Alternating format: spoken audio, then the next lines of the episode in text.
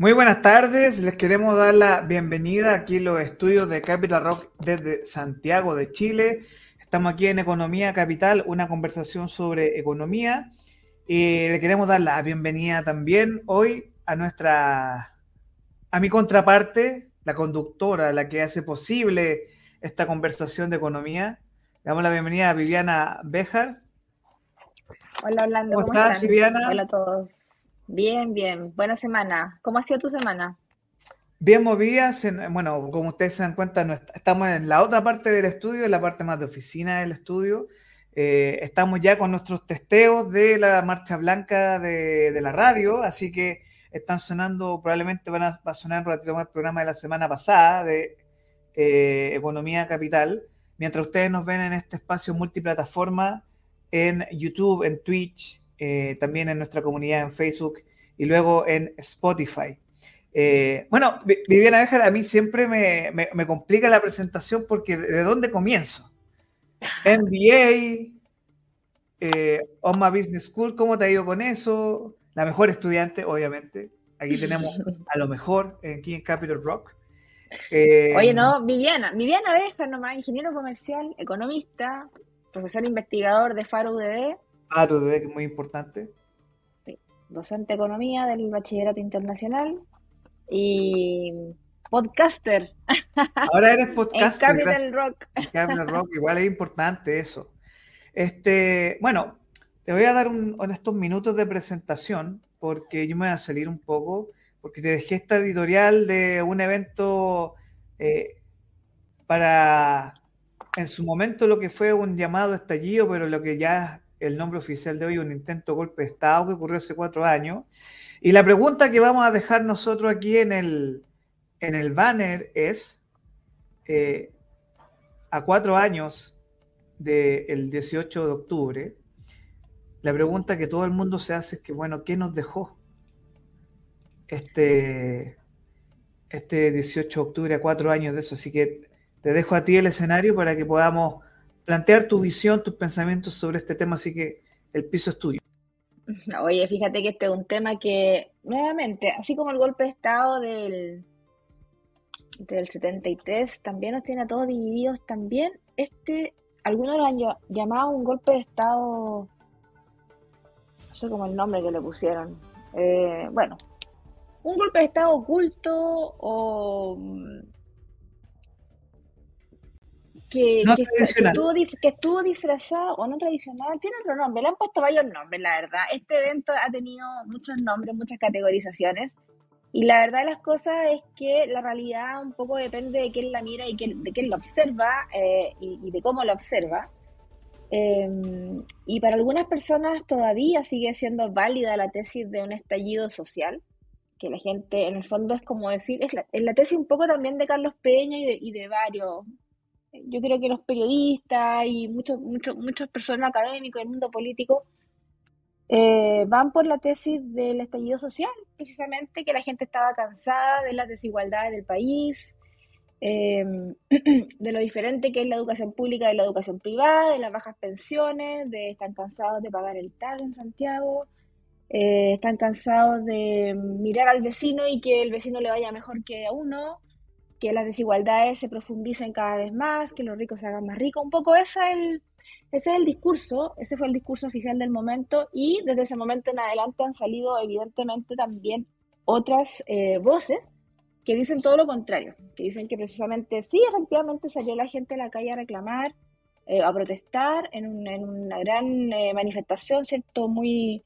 multitudinaria, algunos cuentan más de un millón de personas ahí en Santiago, y, ese evento, ese evento de esa protesta, de esa manifestación, eh, le dio la categoría de estallido social. Recordemos sí que independiente del, nombre que uno le vaya a poner a esta situación, se han escrito libros para ambos lados y soportando y argumentando ambas tesis, independiente del nombre o como uno vaya a categorizar esta situación, la verdad de las cosas es que la pregunta eh, del editorial es, ¿estamos mejor o peor? ¿Cómo estamos después de ese evento? Y la verdad es que ese evento se vio un poco frenado quizá por el COVID, por la pandemia. Eh, no sabemos cómo hubiese sido sin eh, ese cisne negro de la pandemia, eh, lo cierto es que al parecer se detuvo un poco o se calmaron las aguas del estallido social, entre comillas, eh, por producto de la pandemia. Eh, sin embargo, es algo que nuevamente nos va a tener separado a los chilenos, ¿cierto? En, en, visiones contrapuestas. Yo creo que de aquí a varios años más vamos a estar todos los 18 de octubre hablando de las mismas cosas.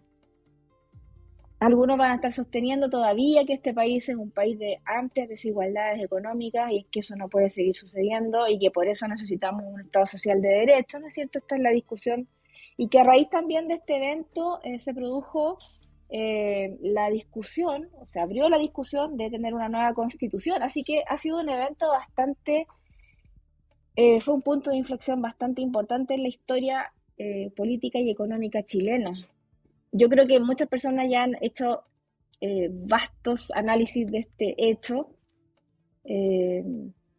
No sé, no sé qué otra cosa. Económicamente estamos peor, pero precisamente también se junta con el hecho de, haber pasado por la pandemia y de haber tenido un, dos gobiernos, el gobierno de Sebastián Piñera y el de Gabriel Boric, que han aumentado, o el de Sebastián Piñera aumentó grandemente el gasto público y las transferencias desde el Estado hacia las familias para un poco compensar las bajas de las rentas que supusieron el no poder salir a trabajar, eh, el quedarse encerrado en la casa producto de la pandemia y de las restricciones de movilidad, ¿no es cierto?, de esa época.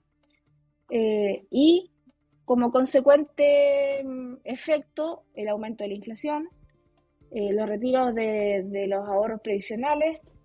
Entonces estamos metidos en una situación bastante desfavorable que esperamos con, mucha, con mucho optimismo, esperamos que esto también pase como todos los ciclos económicos pasan y esperamos que, mm, ya estemos, estamos mal ahora, vamos a estar un poco más mal también en el 2024, pero eh, con miras y optimismo a que a finales del 2024 esta situación vaya a cambiar finalmente, se va a revertir, como todos los ciclos económicos, no hay que ser tan alarmista porque los ciclos económicos son así, van y vienen. Ahora, los gobiernos son responsables de, sacarnos rápido de un ciclo económico negativo y dejarnos lo más posible en, eh, la punta eh, del boom, ¿cierto? Cuando el ciclo económico nos es favorable. Eh, pero este estallido social sin duda que va a ser un evento posterior al, al golpe de Estado de 1973 que va a dar que hablar también. Le quitó un poco de, le dio más legitimidad, le da más legitimidad todos los eventos que, se provocaron producto de la violencia, ¿no es cierto? Y de los saqueos. Recordemos que eso también fue lo que pasó, sobre todo en Santiago de Chile, en la capital de, Chile. Em, y el, punto neurálgico ahí fue la Plaza Baquedano, que después se la renombró, se la rebautizó como Plaza de la Dignidad eh, recordemos también que hubo ahí sacar, tuvieron que sacar al pobre, al pobre general Baqueano porque entre que lo querían votar y todo.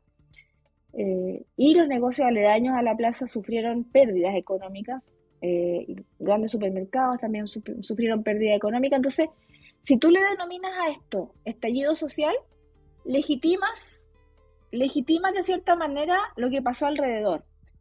Eh, que los vándalos se convirtieron en luchadores sociales, producto de la desigualdad, las, grandes desigualdades materiales o de distribución de la renta acá de Chile.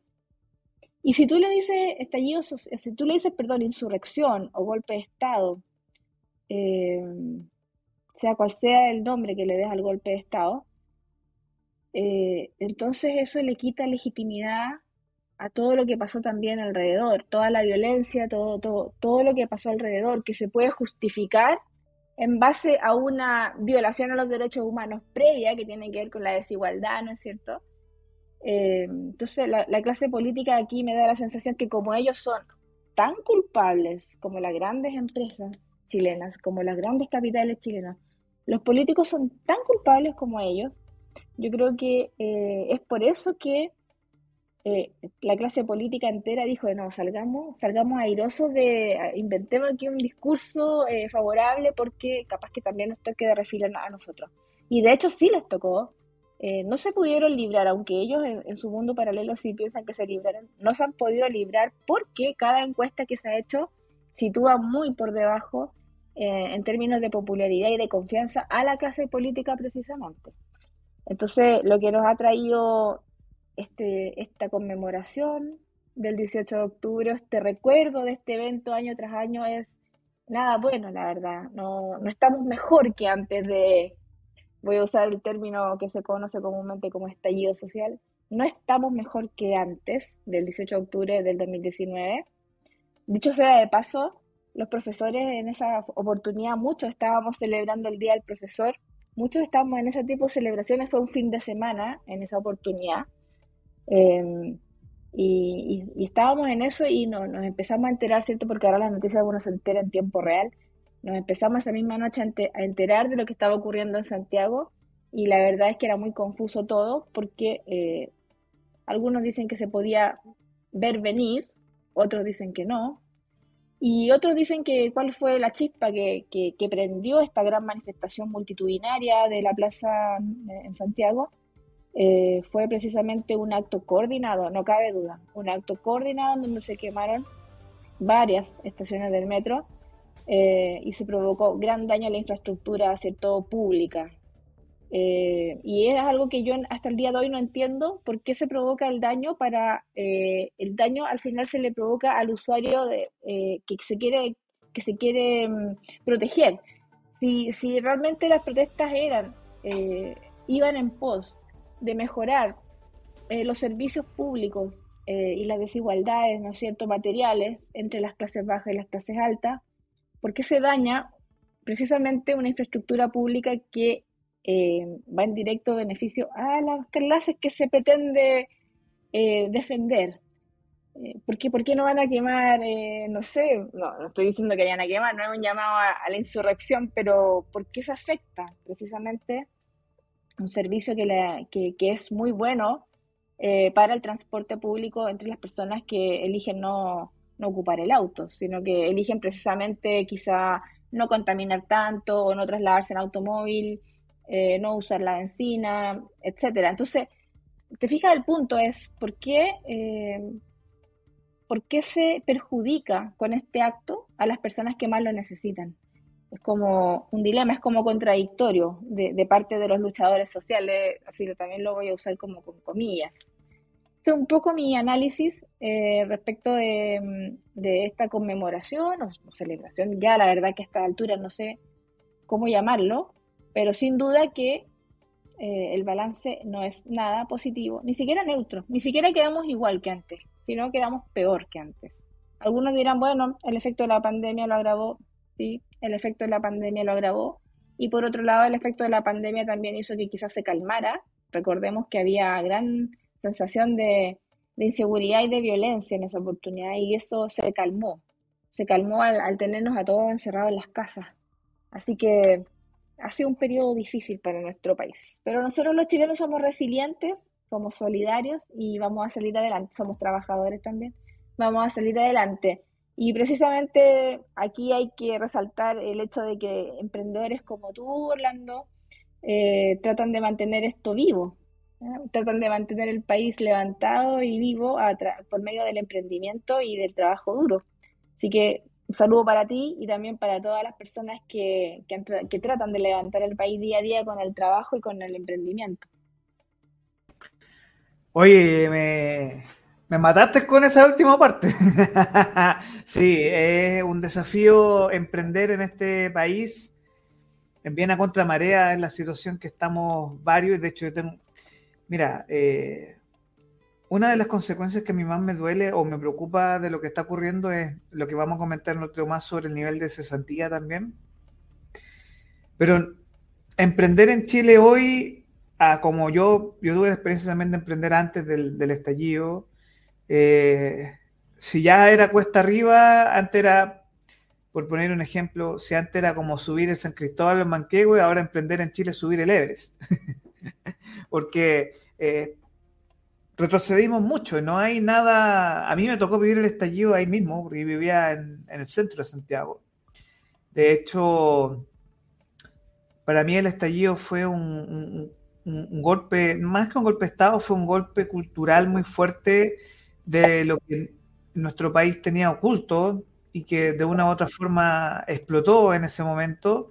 Eh, la violencia, la ira, eh, fue, todo un, y como tú dices bien, eh, la clase política es muy responsable de lo que sucedió de todos los sectores.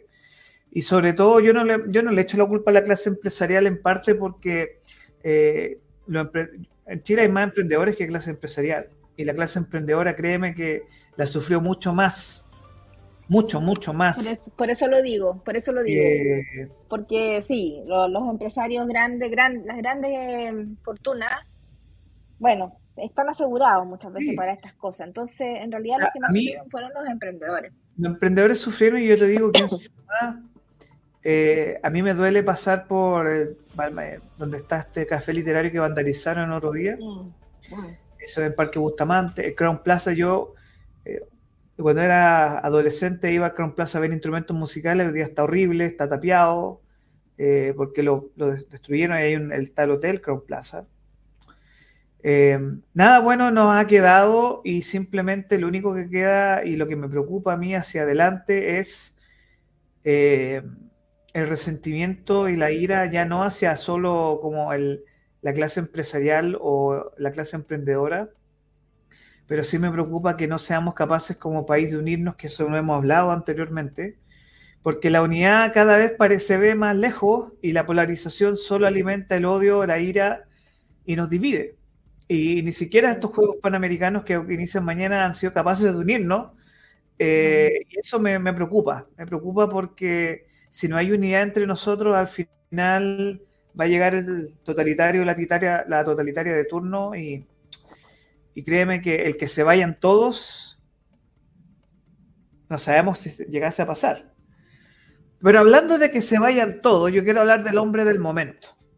Para, salirnos un poco de Chile, de, esta esfera, de, que también una de las consecuencias del cansancio es que te obliga a buscar alternativas nuevas y te obliga a ver mm. potenciales ideas que hemos, nosotros hicimos un capítulo especial hace un par de meses sobre este señor, porque créame que si hay una semana decisiva hoy en Argentina, es precisamente sobre este señor que vamos a compartir hoy. Este fin de semana. Este fin de semana, domingo. Dicen, dicen que puede ser doble triunfo si es que llegase a ocurrir el milagro, que Argentina pasa a la final y le gana a los All Blacks en el Mundial de Rugby. Así que Javier Milei, el hombre del momento, que está en unas elecciones bien reñidas en Argentina, así que vamos con, las proyecciones económicas y cómo sería este próximo lunes 23 con un Milei a la cabeza de las elecciones. ¿Cómo se ve la economía no tan solo en Argentina, sino que también tenemos el dólar súper alto, 940 pesos, ayer llegó a los 950, hay como mucha intermitencia, ¿no? ¿Cómo, cómo lo ves tú, Viviana? Mira, bueno, en todo caso, es que pasa que los mercados son muy, son muy reaccionarios. ¿ah? Los mercados, y, como hay mucha especulación y los inversionistas son muy alterados a veces. Oye, a todo esto, entre paréntesis y estos copuchas, se dice que en Wall Street eh, todos estos ejecutivos y estos brokers eh, le dan duro a las drogas. Eso se dice, la droga y todo eso. Eh, entonces, la otra vez yo escribí algo respecto de eso porque yo no sé el porcentaje de gente realmente que hace las transacciones en las mañanas en Wall Street bajo los efectos de alguna droga estimulante, como la cocaína, por ejemplo. Bien. Pero si fuera así, o si fuera una gran mayoría de los brokers que están bajo los efectos de algún de alguna droga, de algún estupefaciente, em, toda la, economía, mira, si yo escribí esta cuestión porque a mí me parece que hay que darle un poco más, eh, toda la economía mundial eh, estaría parada eh, sobre un techo de vidrio bastante delicado porque las decisiones son lo menos racionales que hay. Las decisiones que porque cuando tú cuando tú dices subió el dólar, ¿qué pasa? Que la gente empezó a comprar dólares y no solo la gente común y corriente, no es la señora Juanita. Los grandes inversionistas son los que compran dólares y es por eso que sube el precio del dólar. O cuando dice los bonos soberanos de Argentina eh, bajaron o, subieron, no, no, no es la señora Juanita la que va a comprar bonos, sino que son los grandes inversionistas cuyas fortunas las ponen en manos precisamente de estos brokers, de estos ejecutivos, ¿cierto?, de Wall Street, que trabajan en algún fondo de inversión, ya sea BlackRock o cualquiera de estos grandes fondos de inversión, ¿no es cierto?, a nivel mundial. Pero aquí hay una apuesta, hay una apuesta que, eh, que muy bien tú lo dices, que pareciera ser que la apuesta es que si, si él gana, va a ser una locura. Es que si él gana o pierde, porque da lo mismo, porque si gana él, gana Bullrich o gana Massa, que no, lo, veo bien imposible. Si la verdad yo creo que está la pelea entre Bullrich y, y Milley. Y, de verdad yo creo que Javier Milei tiene muchas probabilidades de salir electo. No sé si en primera vuelta, pero sí, yo creo que tiene muchas probabilidades de salir electo. Em, si no, no creo que Massa salga electo. Para, si sigue Massa, sería muy raro. Es que si sigue Massa, mira, fíjate, para los inversionistas tienen tres escenarios malos, la verdad. Si sigue Massa, sigue todo tal cual. Eh, Argentina yendo en pica. Si sigue, si gana Bullrich, eh, bueno, también eh, pareciera ser que tiene algunas propuestas en donde se devaluaría aún más el peso argentino y seguiría aumentando la inflación, así que, bueno, para los inversionistas sería bueno comprar bonos porque aumentaría aún más la tasa de interés y eso hace que los bonos sean más rentables. Y si gana mi ley, el único problema que los economistas o los analistas están viendo es que qué va a pasar. Ese es el problema con mi ley. Ni siquiera son sus políticas. Es, Él sí lo eh, hace. Es qué va a pasar, cómo lo va a hacer. Eh, porque sus ideas no son malas, no son de todo malas, están probadas en el mundo entero que funcionan, pero pareciera ser. Era el mejor ejemplo de esas políticas. Claro, pero pareciera ser que en su ánimo anarcocapital, en, en su ánimo anarcocapitalista, se me enreda la lengua esta hora. Tranquila, sí, sí, te comprendo totalmente. Eso, pasa cuando somos profe, que la gente no entienda, ya llegamos 5 o 6 de la tarde y la lengua de tanto hablar, hablar se nos cansa. Sí, sí, sí, sí. Sí, exactamente. Mal endémico de los profesores. Eh, ¿En qué estaba yo? Ah, bueno, que Javier Milei... Eh, como anarcocapitalista. Tiene, tiene, un corazón anarcocapitalista, pero él dice que poniendo los pies en la tierra realmente es minarquista y eso lo ha demostrado en un video que se liberalizó, donde dijo que iba a, eliminar la mitad de o más de la mitad de los ministerios, iba a fusionar algunos otros, eh, iba a tratar de hacer más eficiente el Estado argentino, eh, iba a dar vouchers a la familia en vez de tanta subvención a la producción, o sea, iba a hacer un cambio estructural radical en Argentina pasando de un alto intervencionismo a un poco intervencionismo, a un intervencionismo más bajo. Y el otro cambio radical, al parecer, sería eliminar el Banco Central y dejar de emitir dinero propio y eh, eh, ocupar el dinero que, se emite en Estados Unidos, que es el dólar norteamericano. Pero eh, tampoco estos cambios son de la noche a la mañana. Yo no sé por qué algunos economistas se ponen así tan nervioso y dice, no, va a quedar la grande porque no se puede, no hay suficientes dólares, el dólar va a estar muy caro, a qué precio, a qué cambio lo van a hacer, etcétera, etcétera. Entonces los economistas se ponen todos nerviosos y yo pienso, bueno, si Javier Milei no, no ha dicho que lo va a hacer el día siguiente que salga electo, si es que sale electo el primer día, eh, o el 22 de octubre en este caso. No, él, él sabe que este es un proceso y además tiene bien claro Javier Milei que él se está inmolando eh, políticamente porque sabe que los efectos de sus políticas se van a ver en dos gobiernos más adelante. Si es que también el siguiente gobierno sigue con, con las mismas ideas y de la misma línea. Entonces Javier Milei tiene muy claro que los efectos de sus políticas o de los cambios estructurales y que él quiere realizar en Argentina se van a ver más adelante y, y a lo mejor no va a ser él el que se lleve los aplausos, a menos que en alguna reelección más adelante él pueda eh, salir electo nuevamente. Pero la cosa es que los mercados son así nerviosos, eh, los brokers y las personas que hacen los negocios todas las mañanas, al parecer podrían estar haciéndolo bajo la influencia de algún estupefaciente, entonces más nerviosos se ponen, más ansiosos eh, y reaccionan muy rápidamente. Si por eso que los mercados uno dice, oiga, no, Javier Milei en las primarias, entonces ya al día siguiente el dólar subió. ¿Por qué? Porque la especulación es que si gana, eh, como se va a dolarizar Argentina de la noche a la mañana, entonces mejor tener dólares porque va a subir y va a ser la moneda de cambio oficial y todo, y todo el rollo. Eh, lo mismo pasaría si es que aumenta la tasa de interés y sigue la inflación y se aumenta el precio, el rendimiento de los bonos soberanos. Y se toman decisiones así, ansiosamente y bajo eh, bajo premisas especulativas, la verdad. Así funciona el mundo y da un poco de miedo pensarlo y pensar que toda la economía mundial funciona bajo esa premisa. Una premisa de, de hombres ansiosos tomando decisiones alocadas todos los días en la mañana antes de que cierre Wall Street, ¿no?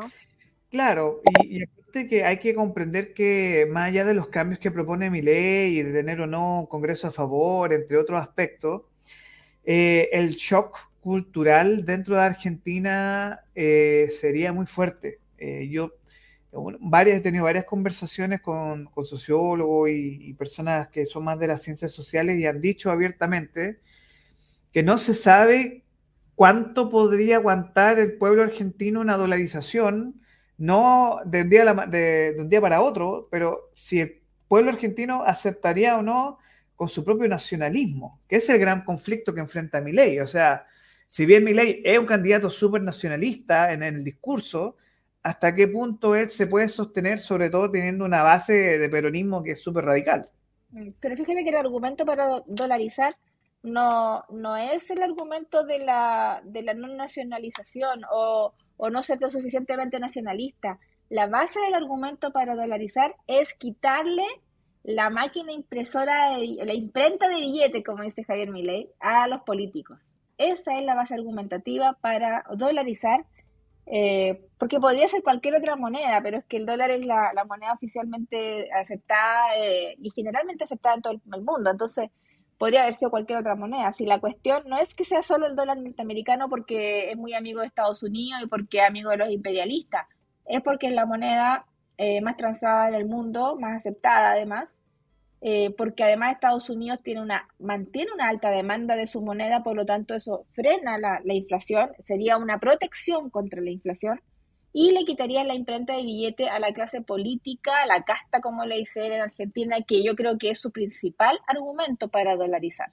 Y básicamente no está el foco en que quiero dolarizar, sino que quiero cambiar, usar otra moneda. Ese es el foco. Quiero usar otra moneda. ¿Cuál moneda? Bueno, usemos una que es generalmente aceptada, que que no sufre, si es que hay una inflación en el dólar está bastante escondido porque hay mucha demanda de esa moneda, entonces mientras, mientras la demanda del dólar siga muy alta a nivel mundial, es un resguardo contra la inflación independiente que Estados Unidos imprima e imprima más dólares. Si se mantiene la demanda a ritmos parecidos a la oferta, eh, la inflación se mantiene constante. Sí. Eh, y entonces, en el fondo, básicamente el argumento central para dolarizar es quitémosle el poder de la impresión de billetes a la clase política, para que no se siga devaluando la moneda. Sí, ahí tienes mucha razón y la devaluación también de lo que ocurre en Argentina, que es una carga de arrastre bien fuerte. Bueno, a, la expectativa, pues. pues. veamos qué puede ocurrir de aquí al domingo. Eh, veremos qué ocurre. Yo, yo siempre, yo soy un fiel creyente que los factores políticos, sociales, se condicen con ciertos hitos. O sea, a mí me llama, sería poderosamente interesante, sería muy interesante, perdón, si llegase a ocurrir el fenómeno de que Argentina gane el Mundial de Rugby, no me quiero imaginar ese escenario, que gane el domingo el Mundial, así que sería bien loco eso, muy interesante. Pero ahora volvamos a nuestra realidad nacional. Eh, yo quiero hacer este comentario del análisis del presupuesto porque eh, año a año nos enfrentamos a un aumento del gasto público. Tengo entendido que este año aumentó un 8%, ¿no? Eh, un 3,5. 3,5, sí. Eh, que 8, 8, perdón, 8% es lo que están pidiendo el aumento de los sueldos de los, trabajadores públicos. Eh, entonces, en este escenario de contracción económica, de, como tú mencionabas hace un par de sesiones, recesión técnica, mm.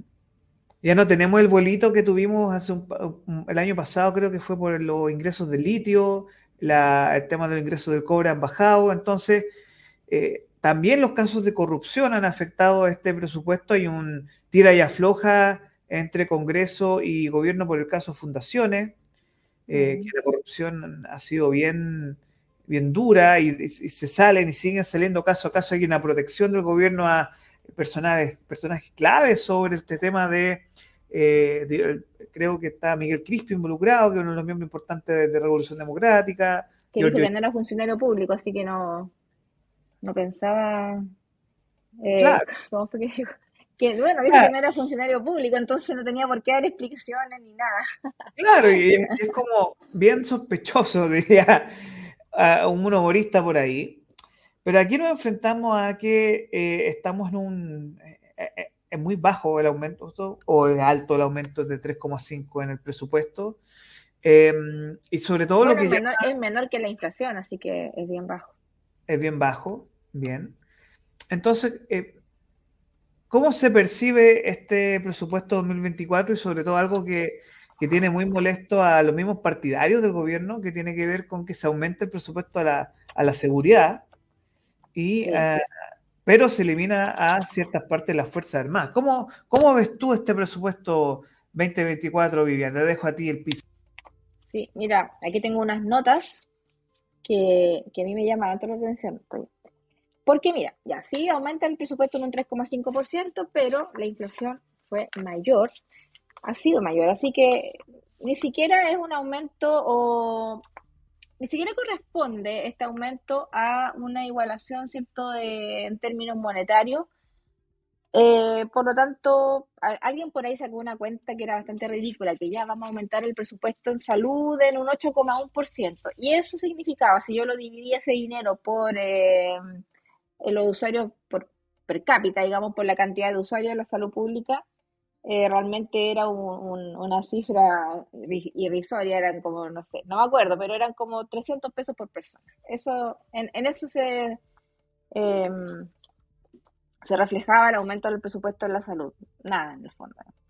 Eh, y, los trabajadores de la salud pública también estuvieron en huelga, no sé si todavía, pero estuvieron hace poco en huelga porque eh, tienen también desabastecimiento en insumos, eh, le falta, le falta de todo en la salud pública. Entonces tampoco pueden eh, dar un buen servicio al usuario final, que generalmente, volvemos a lo mismo, es la gente que más lo necesita.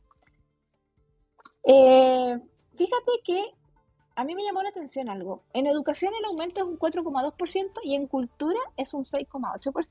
En seguridad pública un 5,7%. Este gobierno le da harta importancia a la cultura y me parece bien, pero ¿serán los tiempos para dedicarle tanto a la cultura? E, e, es el punto, porque cultura, el aumento de, respecto al año pasado es un 6,8% más. Eh, y en educación es un 4,2% más. Y en seguridad pública un 5,7% más, que son los temas que los ciudadanos más señalan tener eh, se preocupan por esos temas, se preocupan en estos momentos por la seguridad pública, se, preocupan por la calidad de la educación, por la lista de espera en la salud. Y la pregunta es si es el momento para aumentar tanto el ítem en, cultura.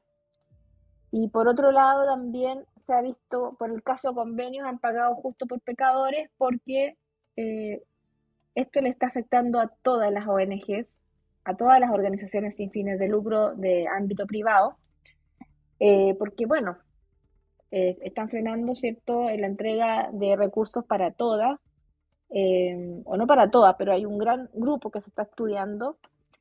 y bueno, aquí lamentablemente por unos pocos, no sé cuántos fueron, pero por, los, por lo menos por los casos que hemos conocido, están pagando también otras instituciones que probablemente hacen una buena labor social, una labor que el Estado muchas veces pasa por alto, son eh, labores o, grupos, em, grupos objetivos de ayuda que a veces son pasados por alto por el Estado y estas organizaciones, ya sean eh, organizaciones animalistas o que tienen, eh, que se preocupan de la gente que está sin hogar o que se preocupan de los niños, etcétera, ¿cierto? Que hacen una buena labor, a veces podrían estar pasándose por alto, podrían estar cayendo dentro del saco de los que hicieron mal uso de estos recursos públicos que dijeron que iban a pintar eh, las bancas o que iban a pintar no sé qué cosa y no las pintaron, o que iban a cambiar unas ampolletas y no las cambiaron.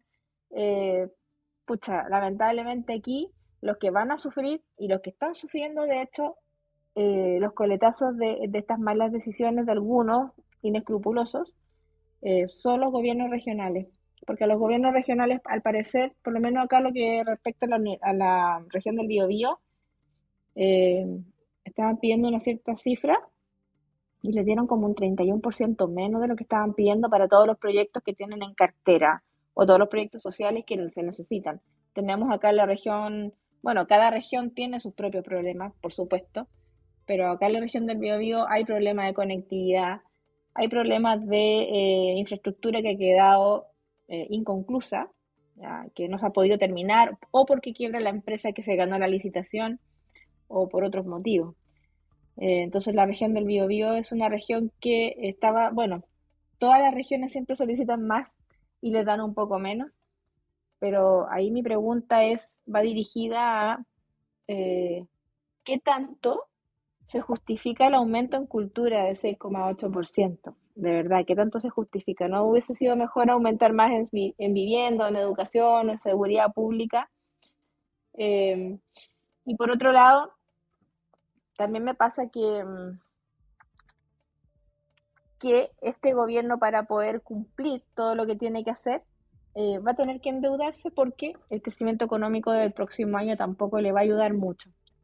No le va a ayudar mucho em, y entonces va, a necesitar eh, recursos económicos adicionales y va a tener que eh, endeudarse, incurrir en deuda eh, y como yo siempre digo, la deuda pública constituye una externalidad negativa intergeneracional porque la deuda al final la pagan, se paga con el trabajo de nuestros hijos y quizás de nuestros nietos, porque uno incurre en deuda y no sabe cuándo la va a poder pagar finalmente. Eh, si los intereses a nivel mundial aumentan, eh, puede ser que, que nos quedemos con, con, una deuda tan grande que ni siquiera podamos pagar los intereses de la deuda, como le está pasando a Argentina. Entonces, siempre incurrir en deuda para financiar proyectos eh, o gasto público, a mí me parece una movida peligrosa. Algunos no, seguramente lo, lo, encuentran así como, bueno, así son las cosas. Pero mm, a mí me parece un camino más o menos peligroso, sobre todo si tú sabes que como país no puedes recuperar el ritmo de crecimiento que teníamos antes y recuperar las tasas de productividad que también tuvimos durante los años 90. Nos han podido recuperar desde esa fecha. Y vuelvo a repetir una idea que repito siempre cada vez que puedo porque yo encuentro que estas ideas tienen que difundirse. La distribución de las rentas chilenas eh, se hacen pésimo. Todos los países tienen una desigualdad de rentas de base eh, tal que algunos superan el 50%, en el coeficiente de Gini supera el 0,5%, 0,57, 0,58. Recordemos que una economía es más desigual en la distribución de la renta cuando el coeficiente de Gini es más cercano a 1. Y muchos países desarrollados comienzan con una desigualdad de, de rentas de mercado alta, pero la gracia está en que los estados, en este caso la administración,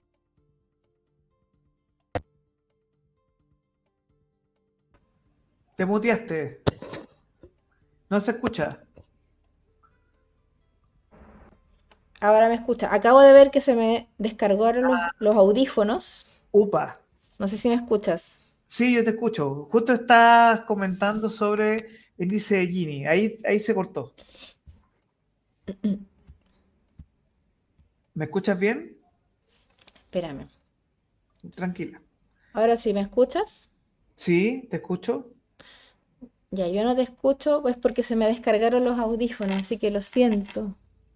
No, tranquila, sí, ahí nos, vamos a hablar, yo te voy indicando, así que, pero estaba hablando sobre Gini y que los países tenían este tema de crecimiento, así que continúa nomás, no, yo te voy avisando. Em, mira, yo no sé, no sé qué me dijiste, pero supongo que vamos al siguiente tema porque tuve un pequeño problemita técnico con eh, mis audífonos se me descargaron.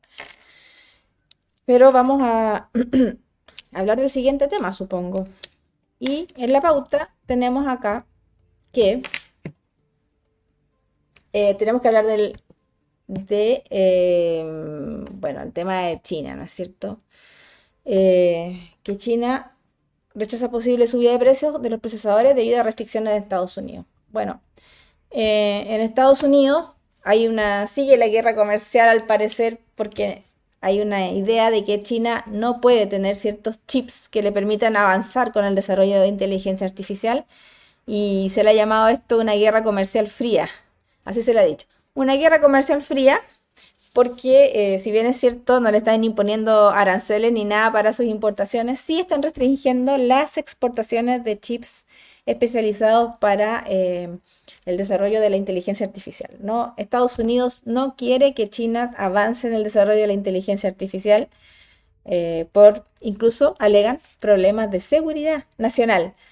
se ve difícil esto, se ve complicado. Estamos entrando a, estamos entrando a un mundo en donde parece un poco distópico, como este futuro distópico, quizás estamos entrando en un mundo así y no nos estamos dando cuenta, eh, pero que hay este tipo de guerra comercial, ¿cierto?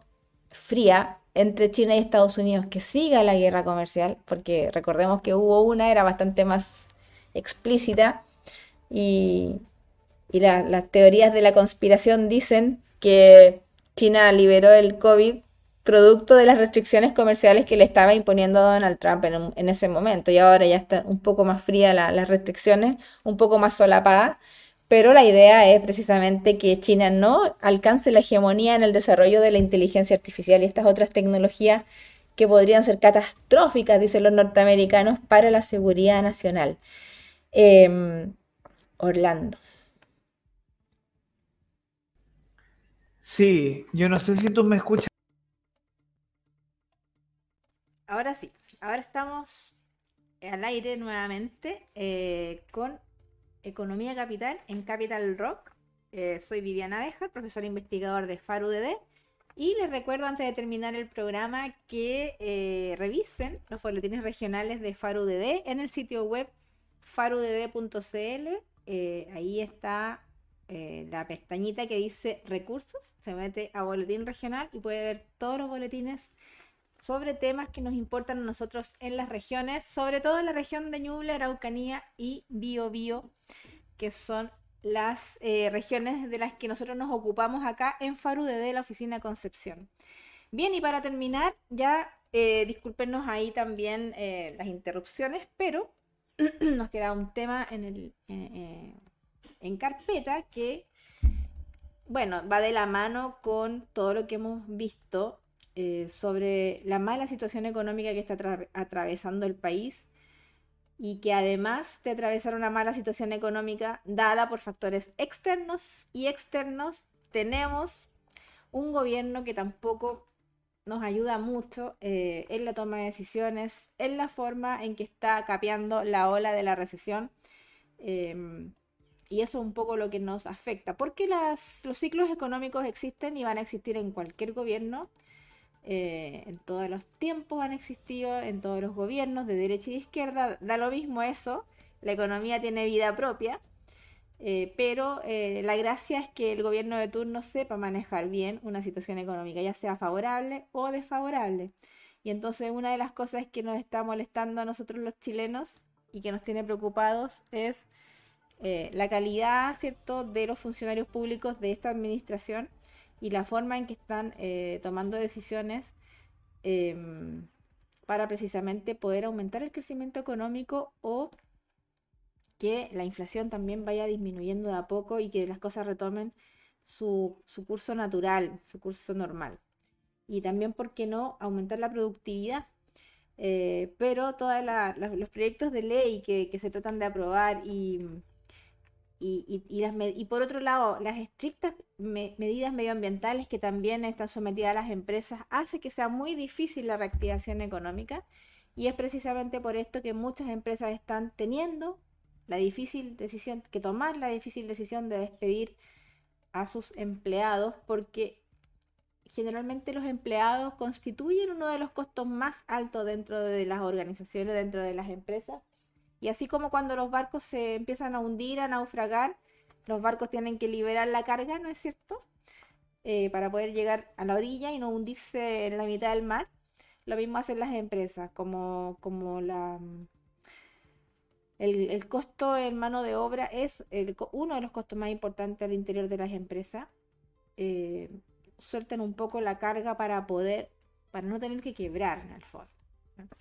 Y como las leyes también laborales en Chile son bastante rígidas en comparación a otros países, eh, muchas veces no se le puede bajar el sueldo a los, a los trabajadores, no se le puede, no pueden sentarse a conversar y decir, sabes que eh, vamos a tener que bajar el sueldo o lleguemos a un acuerdo bilateral para que podamos pagarte un poco menos mientras pasa este problema y nuevamente después cuando ya retomemos las ganancias naturales o normales, eh, podamos volver a, a, pagarte el sueldo. Eso en Chile no se suele utilizar eh, a menos que el trabajador tenga un contrato flexible. Esa es la única forma. O lo otro que también suelen hacer es despedirlos y volver a contratarlos con un horario más corto o part-time o con un horario más flexible. Pero en general muchas empresas también dicen no puedo mantener esta nómina de trabajadores eh, y optan por despedir y eso es lo que estaba pasando en Chile. Muchas empresas están empezando a despedir trabajadores. Ejemplo, una de ellas es el barco Scotiabank que ha tenido que despedir al 3% de su fuerza laboral completa a nivel mundial y eso constituye cerca de 3.000 trabajadores que van a quedar sin trabajo a nivel mundial y también evidentemente en las oficinas de Chile eh, va a pasar un poco lo mismo. En el sector público hubo muchos eh, funcionarios de la salud que también fueron contratados por la contingencia de la pandemia, que muchos de ellos sabían que sus contratos eran o sus trabajos eran transitorios eh, y se anunció también despedir a cerca de 6.500 funcionarios de la salud que están protestando evidentemente porque nadie quiere perder el puesto sabiendo, ellos sabiendo sí que fueron contratados de forma transitoria por, eh, por, la, por la emergencia de la pandemia. Y otras empresas también han tenido que despedir trabajadores. Eh, la, empresa Arauco, recientemente el martes o el lunes, supimos que tuvo que despedir o que despidió 300 trabajadores acá en la región del Biobío eh, Cementos Polpaico también tuvo que despedir trabajadores y así suma y sigue. Otras empresas definitivamente simplemente eh, solicitan la quiebra em, y para poder liquidar sus activos y pagarle a, sus acreedores y, cerrar sus puertas. Lamentablemente también está pasando con muchas empresas. Entonces no es el panorama que tenemos en Chile y en el mundo no es muy favorable en estos momentos, pero en Chile yo creo que se agudiza eh, porque tenemos una calidad de gobernantes que quizás no saben bien lo que hacen o, tienen una, agenda ideológica que, va en contra de, fomentar o, de mejorar las condiciones de los mercados y de la industria. Hay, harto que decir también respecto a acá en la región del biobío de la pesca industrial versus la pesca artesanal. Hay mucho que decir, pero quizá ya por el tiempo lo vamos a dejar para otra oportunidad. Así es que por ahora, eh, por esta semana, ya nos despedimos. Eh, terminamos la, em, la edición del día de hoy, de esta semana, en Economía Capital, en Capital Rock. Así que un saludo a todos y esperamos la próxima semana venir con noticias un poco más optimistas. Un saludo, Orlando. Sí, agradecemos a Viviana que no nos escucha, que tenemos todos estos temas de audio. Eh, y le agradecemos su tiempo, las ganas de trabajar con nosotros, de estar en este eh, análisis económico que hacemos semana a semana. Así que estamos muy eh, contentos de estar con ella. Gracias por tu tiempo y nos despedimos. Muchas gracias. Se cuidan y nos vemos. Chao, chao.